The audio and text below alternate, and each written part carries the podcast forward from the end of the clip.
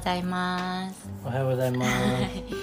えっと今今日はモンブランのタルトを食べながらうまいですこれ。ね、うんちょっと朝その息子2歳息子の保育園に送ってい行ってもらう時に私がふとうん。甘いもの買ってきてもいいよって言ってねスーパーで三百五十円二つで、美味しい。ね。うん。すごい美味しい。350円でさこれだけのクオリティだったら本当。いいね。ケーキ屋さんじゃなくても全然スーパーでね。全然美味しいよこれ。ケーキ屋さんだと350円1個とかだもんね。四百円とかするでしょ。うん。まあ今日はそんなあの、うん。ケーキを食べながらの話題ですがうん。あのいくらまでの損失ならうん。許せますかっていうテーマで話をしたいと思います、お金のね。あそうそうそうそうそう、えこれはなあの私たちの大好きなイケハヤさん。のラジオ、ね Voicy を聞いててうん。あイケハヤさんはヒマラヤにもいるのかな、うんいるね、うんそう聞いてて思ったのがうん。イケハヤさんは1000万の損失が出たと言っていて、はいはいはい聞いた？聞いた聞いた。うん、そうそうそれでなんか胃が痛かったみたいな、はいはいはいでもまあ商売やってたらこれぐらいあるよねみうん。うんたいな話をしてて、うんうん。なんか池原さんまあそれでもさお金だからさなんとかなるよみたいな感じなのね、うん。でそれが結構そのマー君もそういう感じじゃない、うん。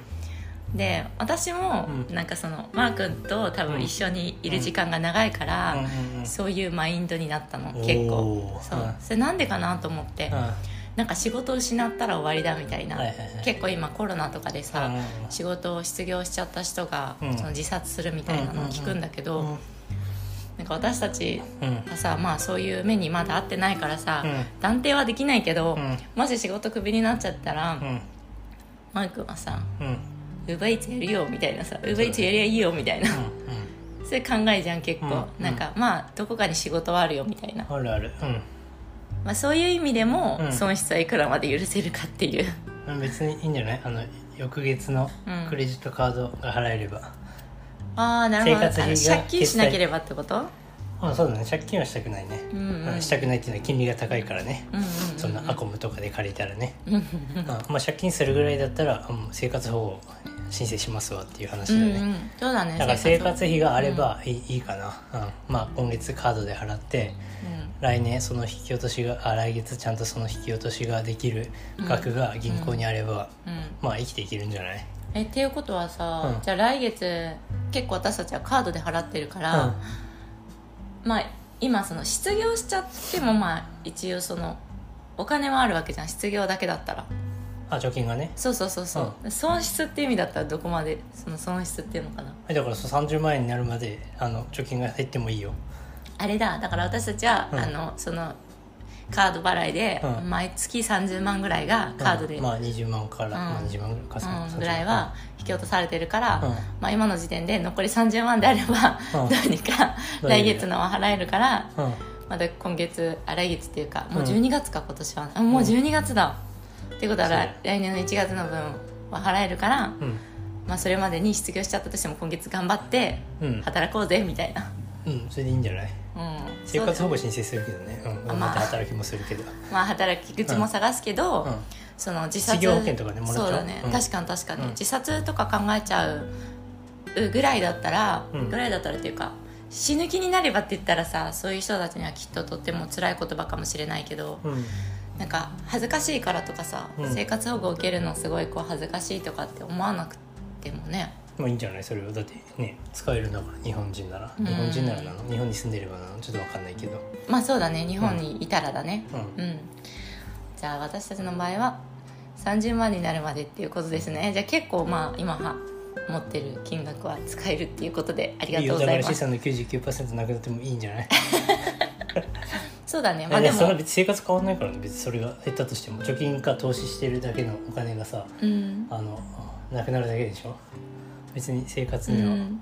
影響ないというか、そうだね。なんかその30万っていうことはさ例えば今、時給さ最低でも、まあ、私たちの時期では1000円ぐらいはもらえるわけで、うん。そしたらさ1日8時間働いたらさ、うん。まあ、子供が土日家にいるっていうことを考えてもうん。20日間は働けるわけじゃん、うん。そしたら16万、うん。まあ、手取りで言ったら社会保険料とか払ったら14万とかかもしれないけど、うん。1人ね。うん。14万でだから2人で30万は稼げるってことだよね頑張れば。最低でも。死にませんうん。最低賃金でもね、うん、あと保育料とかかかんないでしょ。あ確かに。確かに収入が低い人は保育料がかからないから、まあだからあのねとは言っても1000円の時給でなんてそんななんていうの人間として最悪な仕事っていうのはないからさ、まあ、うん日本っていうのはあんまそういうのないじゃん。まあその辺でバイトしたら。えだって最低時給が900いくらでしょ？そうそう約1000円ぐらい。もう、うん。いやほぼほぼ1000あそうなんだ円ぐらいだね。うんいや結構もらえるよね。やっていけるよだから、うん、頑張れば、うん。あと家賃も安いところとか住めるでしょそうだね。引っ越せばいいし。あそうだね。収入が低い人はあの安いところのなんだっけ？